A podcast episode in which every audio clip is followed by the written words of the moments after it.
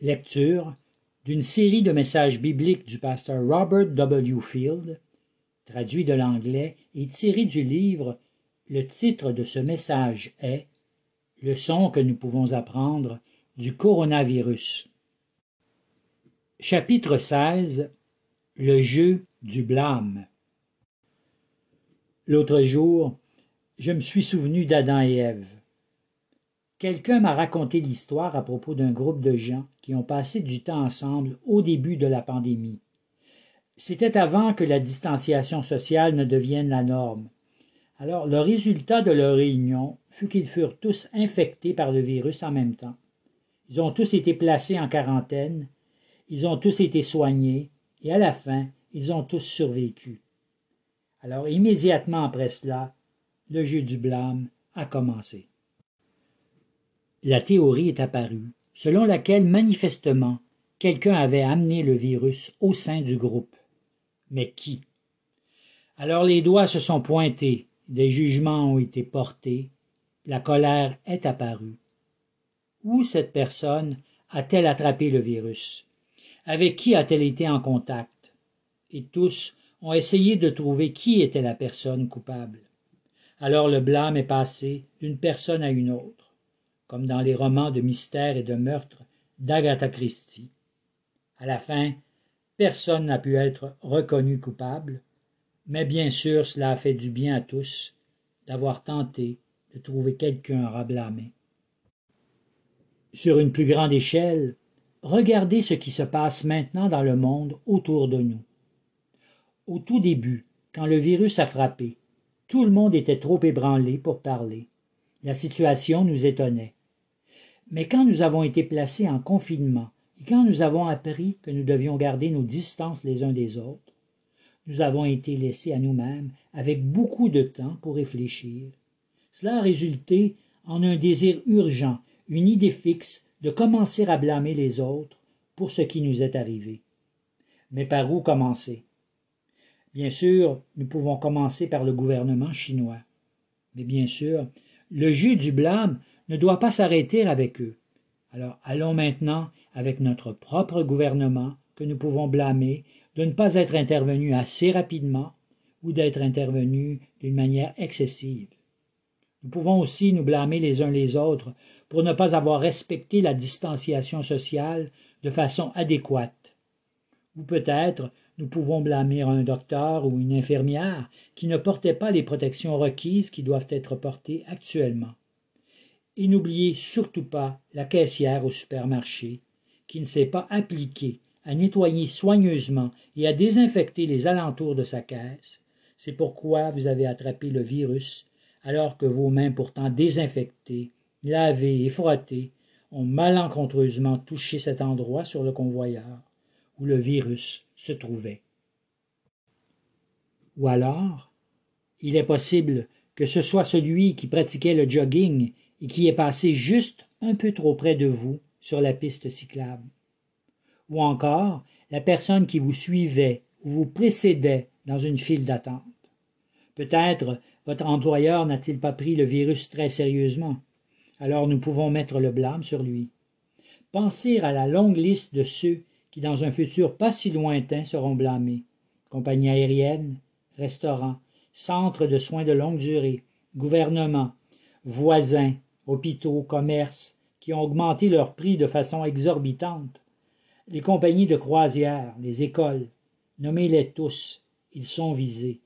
Le jeu du blâme va véritablement exploser dans les mois à venir. Les recours et les poursuites seront innombrables. Vous voyez que le jeu du blâme peut être excessivement rentable et profitable pour certaines personnes. Ce qui me ramène à Adam et Ève, dans le Jardin d'Éden. C'est de là que le jeu du blâme tire son origine, n'est-ce pas? Quand Dieu a surpris nos premiers parents dans le péché, il est venu à eux dans le jardin. Nous pouvons lire cet incident et la réponse d'Adam et Ève dans Genèse chapitre 3, versets 9 à 13. Et l'Éternel Dieu appela l'homme et lui dit, Où es-tu Et il dit, J'ai entendu ta voix dans le jardin, et j'ai eu peur, car je suis nu, et je me suis caché. Et l'Éternel Dieu dit, Qui t'a montré que tu étais nu? As-tu mangé de l'arbre dont je t'ai commandé de ne pas manger Et l'homme dit La femme que tu m'as donnée pour être avec moi, elle m'a donné de l'arbre et j'en ai mangé. Et l'Éternel Dieu dit à la femme Qu'est-ce que tu as fait Et la femme dit Le serpent m'a séduite et j'en ai mangé. Ici, nous voyons que le jeu du blâme a pour origine et continue aujourd'hui comme conséquence du péché. Quand Dieu a confronté Adam, Adam s'est retourné vers le Seigneur en pointant du doigt sa femme. Quand Ève fut confrontée, elle a blâmé le serpent. Mais avez-vous remarqué qu'Adam a textuellement dit à Dieu, il a dit, La femme que tu m'as donnée pour être avec moi. En d'autres mots, Adam ne faisait pas que pointer du doigt une personne, mais bien deux. Il ne blâmait pas uniquement Ève pour sa conduite pécheresse, mais il blâmait aussi Dieu pour lui avoir donné sa femme, qui l'a incité à pécher. L'interaction d'Adam et Ève avec le Seigneur nous enseigne quelques éléments à propos du jeu du blâme que nous avons exercé les uns avec les autres et avec le Seigneur depuis le début des temps. Réfléchissez sur le monde pour un moment. En général, nous pouvons dire que nous sommes satisfaits de la vie quand tout va bien. L'homme va au travers de ses occupations sans se soucier de Dieu. Il profite de la vie. Il mange, il boit, il est heureux. Mais enlever toute la joie et les plaisirs de la vie, puis mélanger le tout avec un virus, qu'est-ce qui se produit? L'homme, soudainement, devient incroyablement religieux. Il lève le poing vers le ciel en se demandant comment Dieu peut-il permettre qu'une telle abomination se produise en ce monde. Alors il se pose la question si Dieu est si grand et si puissant, pourquoi ne fait-il rien concernant ce virus? Pourquoi il permet que nous souffrions à ce point s'il est si aimant et bon?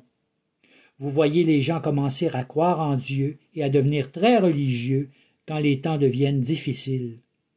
Le Seigneur devient la parfaite personne à blâmer quand les choses ne se déroulent pas à notre goût ou que les temps deviennent difficiles. C'était le premier plan de défense d'Adam. Il a blâmé Dieu de lui avoir donné sa femme. Essentiellement, il dit que Dieu était dans l'erreur, que Dieu peut faire des erreurs. Alors Adam peut se déresponsabiliser et rejeter le blâme sur son Créateur. Dieu a fait la femme, c'est pourquoi tout est de sa faute. L'homme fait la même chose quand il élève son poing vers Dieu en le blâmant pour la terrible épreuve dans laquelle il se retrouve. Il est intéressant de connaître que le mot blâme vient de la racine du mot blasphémer. Il n'y a pas de doute que l'un des grands blasphèmes, c'est de lever le poing vers Dieu et de pointer le doigt vers le Dieu parfaitement saint. Quand nous blâmons Dieu comme Adam l'a fait, nous commettons un acte de grande trahison, un blasphème. Les hommes ont appris comment blâmer Dieu dans le jardin d'Éden, et nous sommes tous devenus participants compulsifs au jeu du blâme depuis ce temps. Ou peut-être ne serons-nous pas blasphématoires ou directs comme Adam, qui ne semble pas éprouver de problème à pointer son doigt vers Dieu qui lui avait donné Ève? Peut-être prendrons-nous une approche moins directe que le jeu du blâme, en pointant plutôt notre doigt vers les gens ou aux circonstances qui nous entourent. Après tout, Adam a aussi pointé sa femme pour justifier son péché, et Ève, elle, a blâmé le serpent pour sa désobéissance. Au moins, elle n'a pas fait porter le blâme sur Dieu directement. Mais nous devrions réaliser que quand nous blâmons les autres gens, les choses ou les circonstances pour nos échecs, en faisant dévier le blâme sur les autres, nous continuons de blâmer le Seigneur parce que c'est lui qui a ultimement placé ces gens et ces circonstances sur notre chemin. Pensez à tous ces endroits et à tous ces gens de qui nous nous plaignons, que nous critiquons, et réalisons que toutes ces plaintes sont un affront à la personne de Dieu. La femme que tu m'as donnée, le mari auquel tu m'as attaché, l'emploi que tu m'as donné, les gens que tu as placés autour de moi, la faiblesse dont je suis affublé concernant ce péché, le mauvais voisinage dans lequel j'ai grandi, les parents de qui j'ai reçu l'éducation, le pays dans lequel je suis né, le régime politique sous lequel je dois vivre. La liste de blâmes n'a pas de fin, et toutes ces circonstances peuvent être vraies. Mais exactement comme Adam et Ève, aucune de ces circonstances est la cause de notre péché. Nous ne pouvons pas blâmer les autres inconsidérément pour notre mauvaise conduite. Nous sommes responsables pour nos péchés et personne d'autre. Quand les choses ne vont pas de la façon dont nous l'aurions souhaité, nous blâmons Dieu. Quand nous succombons au péché, nous le blâmons. Quand nous sommes tristes, vides, seuls, effrayés, nous blâmons Dieu pour la situation dans laquelle nous nous trouvons. Nous pouvons essayer de pointer les autres ou mettre le blâme sur nos circonstances, mais ultimement, nous disons au Seigneur, comme Adam, Tu aurais pu arrêter cela, tu aurais pu prévenir cela, mais tu ne l'as pas fait. C'est pourquoi je jette sur toi le blâme. Ève a dit la même chose à Dieu. Si tu n'avais pas créé le serpent, je ne serais jamais tombé dans le péché. Le jeu du blâme se pointe toujours vers Dieu à la fin. Nous devrions comprendre que nous sommes tous des blâmeurs convulsifs. C'est un péché obsessionnel. C'est une réaction que nous utilisons tous en réponse à la vie. C'est un outil de choix, particulièrement quand nous avons péché que nous ne voulons pas être blâmés pour ce que nous avons fait, comme Adam et Ève. C'est un acte d'auto-justification, éloignant la condamnation de nous en la déversant sur Dieu ou les autres. Considérez quelques-unes des raisons pour lesquelles nous sommes des blâmeurs convulsifs. L'une des raisons évidentes pour cette obsession de blâmer les autres et que nous ne voulons pas reconnaître la responsabilité de nos actions pécheresses. C'est précisément ce qu'Adam et Ève ont fait alors qu'ils ont transféré le blâme vers Dieu, vers l'autre, puis au serpent. Ce n'était pas moi, c'était eux. À la façon d'Adam et Ève, nous blâmons tous et chacun quand quelque chose de mauvais nous arrive ou que tout ne se déroule pas à notre goût. Quand il s'agit de nos péchés, nous ne voulons certainement pas en prendre la responsabilité. Au lieu de cela, nous voulons nous justifier. Jésus a dit aux pharisiens dans Luc chapitre 16 verset 15, il leur dit, Vous êtes ceux qui se justifient eux-mêmes devant les hommes, mais Dieu connaît vos cœurs.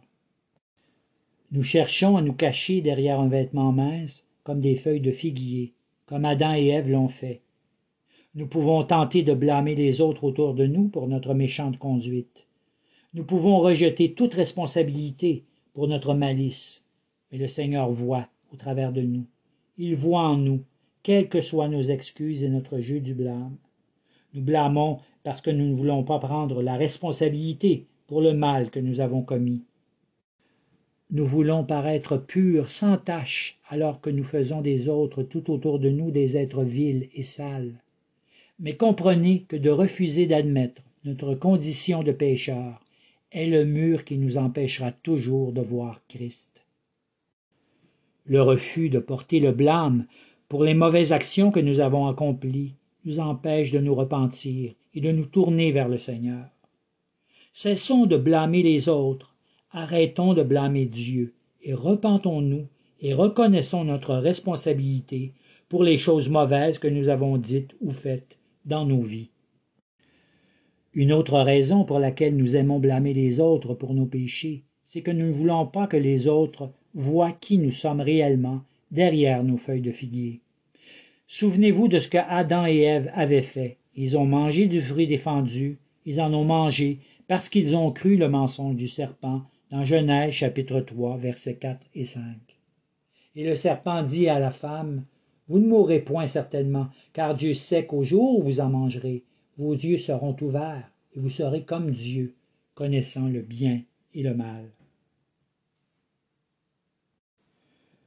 Le diable avait promis pour leur vie le contrôle et la supériorité. Ils allaient devenir comme Dieu. Et maintenant ils sont piégés dans leur péché.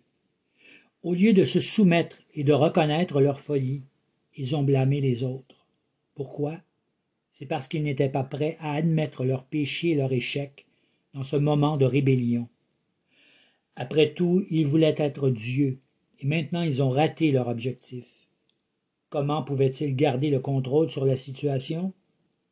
Si Dieu devait les accuser, alors ils se défendraient en accusant Dieu et tous les autres. Quand vous vous placez comme étant celui qui accuse, au lieu de celui qui est accusé, vous vous sentez comme si vous exerciez le contrôle sur la situation. Votre péché se trouve caché sous les accusations que vous portez sur les autres dans le but de vous justifier vous-même. Cela vous donne une sensation de contrôle. Cela justifie votre conduite. Encore une fois, vous vous évadez de votre responsabilité en rejetant le blâme sur les autres. Au lieu de vous sentir sans défense, mis à nu, vous demeurez en contrôle et digne, en blâmant tous ceux qui vous entourent. Vous devenez l'accusateur au lieu de l'accuser, mais encore une fois, Dieu voit à l'intérieur de vous. Une autre raison pour laquelle nous aimons blâmer les autres, c'est parce qu'en tant que pécheurs, nous avons un sens perverti de nos droits et privilèges dans nos vies. Nous croyons que nous méritons ce qu'il y a de mieux, nous croyons que nous méritons plus que les autres, et quand les événements ne tournent pas en notre faveur, nous devenons fâchés, arrogants, remplis d'orgueil. Nous commençons à blâmer les autres si la vie ne tourne pas du bon côté pour nous. La vérité, c'est que nous ne méritons rien, nous n'avons droit à rien. Paul nous rappelle cela dans 1 Timothée, chapitre 6, versets 6 et 7.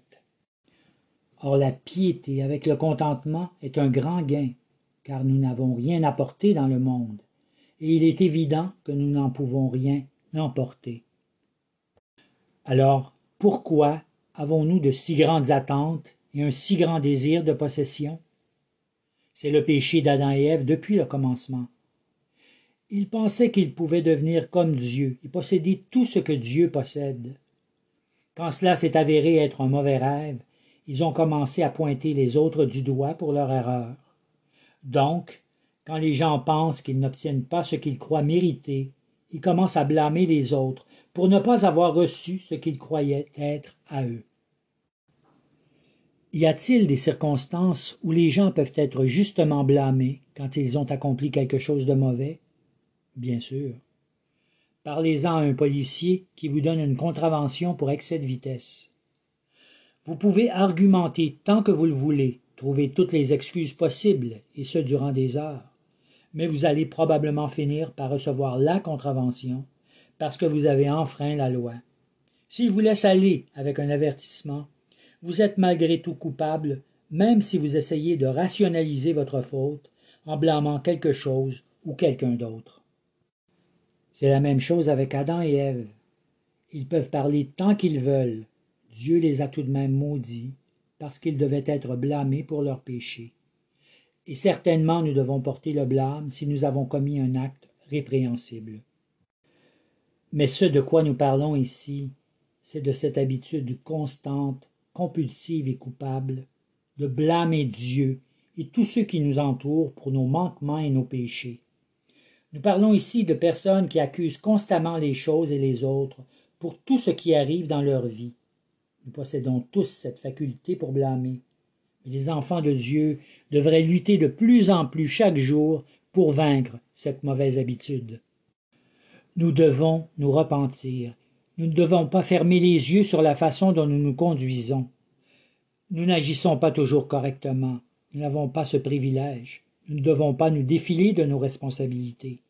Nous ne devons pas constamment blâmer Dieu et les autres pour tout ce qui se produit dans notre vie. Nous ne devons pas tenter de nous justifier constamment en blâmant Dieu et les autres. Ça, c'est la conduite de nos parents dans le jardin. Comme nouvelles créatures en Jésus-Christ, il est temps pour nous de commencer à nous conduire comme des enfants de Dieu, au lieu de nous conduire comme des enfants du diable. Alors, quoi faire pour construire cette nouvelle approche de la vie? Premièrement, nous devons l'admettre, nous avons tous joué le jeu du blâme.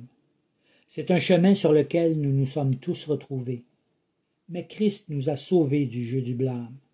C'est pourquoi nous devons être honnêtes avec nous-mêmes et arrêter de couvrir notre mauvaise conduite, transférant notre culpabilité sur les autres.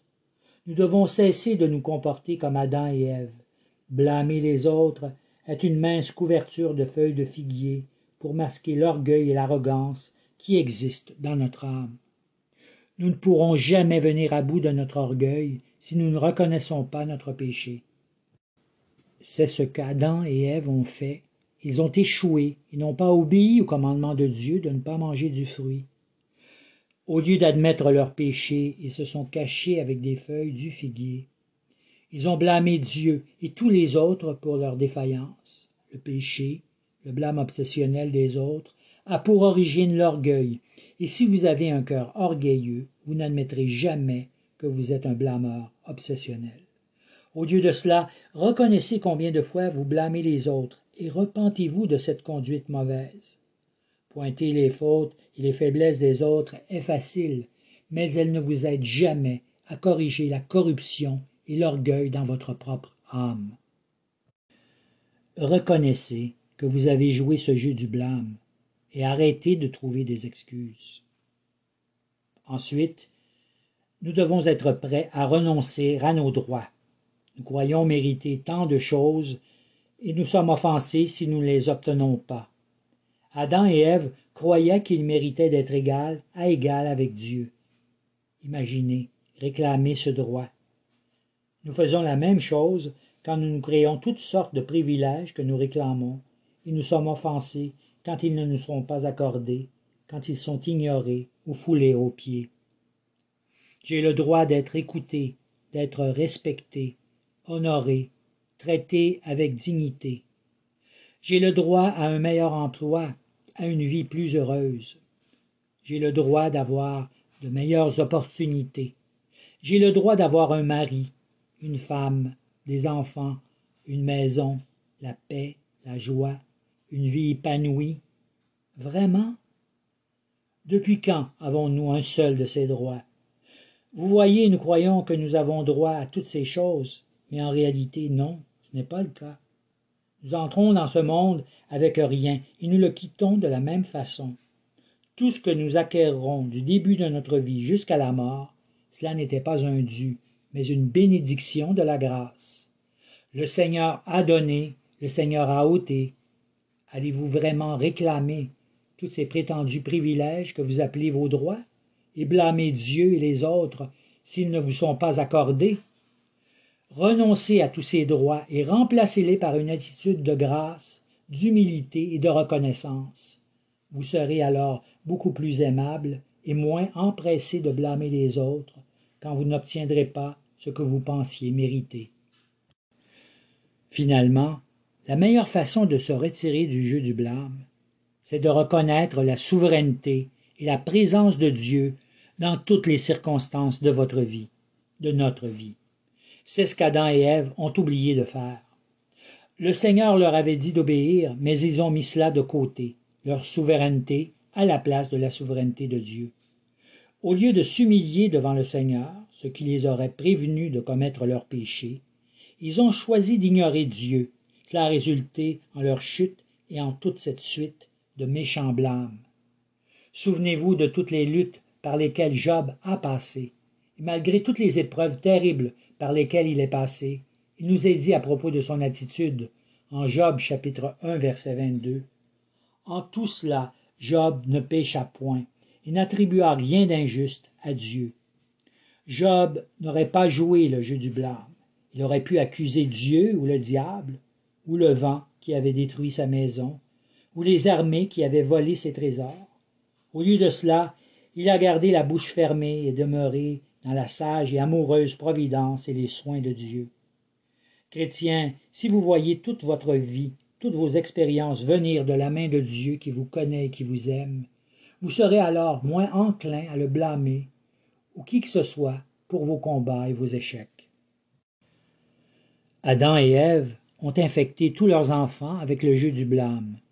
Les règles du jeu sont très simples et ont été mémorisées par tous les descendants de nos premiers parents. Voici les règles.